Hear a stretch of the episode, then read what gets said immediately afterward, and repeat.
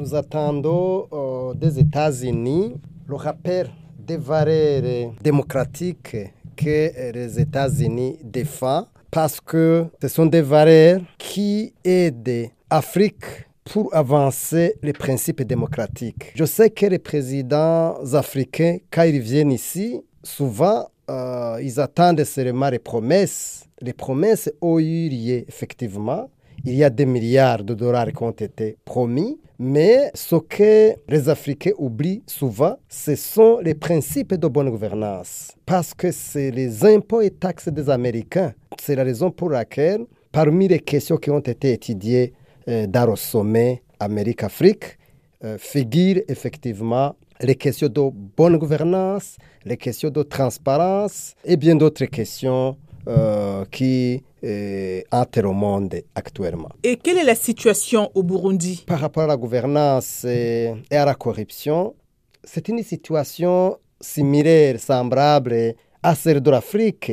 Nous avons des dirigeants à tous les niveaux qui confondent, dans la plupart des cas, le patrimoine national à le patrimoine. Ce qui met à genoux les citoyens, malheureusement. Donc, nous pensons que les États-Unis d'Amérique peuvent nous servir beaucoup de choses en termes de modèle. Nous voyons que euh, aux États-Unis, dans l'administration, un peu partout, il y a des principes de gestion qui sont garantis. Donc, nous pensons que nous avons beaucoup, beaucoup de choses, nous, en tant qu'Africains, à apprendre ici. Pourquoi la corruption est-elle si répandue sur le continent africain? La raison est simple. Les dirigeants africains euh, n'ont pas ces valeurs de gouvernance. Ils n'ont pas ces valeurs. Donc, et les citoyens, malheureusement, euh, ne sont pas éveillés pour dire non aux dirigeants corrompus. Et nous pensons qu'avec temps, vous savez, avec euh, euh, nos critères, où nous considérons qu'un dirigeant, c'est comme un Dieu sur terre, alors qu'il est humain. Il est humain, raison pour laquelle il doit y avoir des institutions fortes au lieu d'avoir des individus forts, comme par ailleurs Barack Obama l'avait dit au Ghana le 11 juillet euh, 2009, si ma mémoire est encore bonne. Et le principe de séparation des pouvoirs, normalement, devrait être garanti euh, pour qu'on puisse bâtir ce que nous appelons, dans le jargon de la gouvernance, le système national de l'intégrité. Alors, que faire pour combattre efficacement la corruption? D'abord, il y a un philosophe grec, il y a à peu près 2500 ans, qui s'appelle Socrate. Euh, C'est celui qui disait que celui qui veut diriger les autres doit d'abord se dépouiller du moi. Le moi tue vraiment en Afrique. Euh, C'est la raison pour laquelle, pour nous, il faut d'abord tout dirigeant, tout prétendant, euh, leader, devrait au moins faire deux ans étant sur le banc de l'école pour diriger les autres. Il faut vraiment qu'il y ait une école pour diriger les autres, au moins deux ans minimum, comme on le faisait dans l'Antiquité. Ça, c'est un. Deux, deux.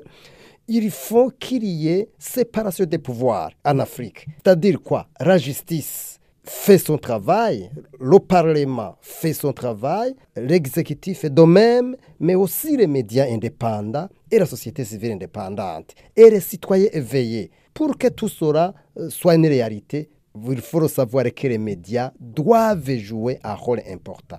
Actuellement, les gouvernements corrompus euh, misèrent les médias, annihilent les citoyens. Ils ne veulent pas que les gens puissent s'exprimer librement. Et vous le savez, là où il n'y a pas euh, de la liberté d'expression, eh bien, c'est très difficile de, de combattre la corruption. Parce que en Afrique, c'est très difficile d'avoir un journalisme d'investigation. C'est très difficile d'avoir euh, des médias indépendants parce que les gouvernements ont tendance à les miser. Euh, Je vous donne un exemple au Burundi. actuellement, au Burundi, il y a plus de 200 journalistes qui ont fui le pays parce qu'ils craignaient pour leur vie. De même que les, défenses des droits de l'homme. Moi-même qui est en train de vous parler, je viens de passer plus de six ans en Europe. Heureusement, j'ai pris une décision courageuse de rentrer au Burundi. Maintenant, je suis ici aux États-Unis, dans le cadre de ce sommet, mais je viens du Burundi. Je vous donne un autre exemple. Chez nous, il faut qu'il y ait le respect de la loi, au moins le minimum des lois qui sont là. Les autorités ont refusé de déclarer le patrimoine. Ils ont refusé, alors que c'est la Constitution qui exige cela. Ce sont du commerce. Ils font du commerce. Et pourtant, les lois burundaises les refusent d'exercer le commerce, donc de cumuler les fonctions. La loi, c'est les incompatibilités. Autre chose, ils ont refusé de euh, mettre en place la haute cour de justice qui juge les plus hautes autorités, le président, le vice-président, le premier ministre, le président de deux chambres, de l'Assemblée du Sénat. Donc, si dans un pays où on a des dirigeants, même s'ils paient de vendre le pays, il n'y a aucune institution qui peut les, les poursuivre. Vous ne voyez pas que l'Afrique est en danger. Et cela est dans presque tous les pays, malheureusement je pense qu'il faut vraiment que, euh, dans toutes les façons, c'est ce qu'on a dit, c'est ce qu'on va dire aux autorités américaines. C'est vrai, il faut coopérer avec euh, les Africains, mais il faut exiger qu'il y ait le respect des principes de bonne gouvernance. Parce que l'argent qui est donné, que ce soit par les contribuables africains ou par les contribuables américains, euh, ça devrait servir pour développer nos pays respectifs, ce qui n'est pas le cas malheureusement. Aujourd'hui, par exemple, le Burundi est le premier pays le plus pauvre au monde avec 274 dollars par an. Donc, le PIB est très bas et on est à la quai de tous les pays du monde. Et c'est le même cas dans la plupart des pays africains.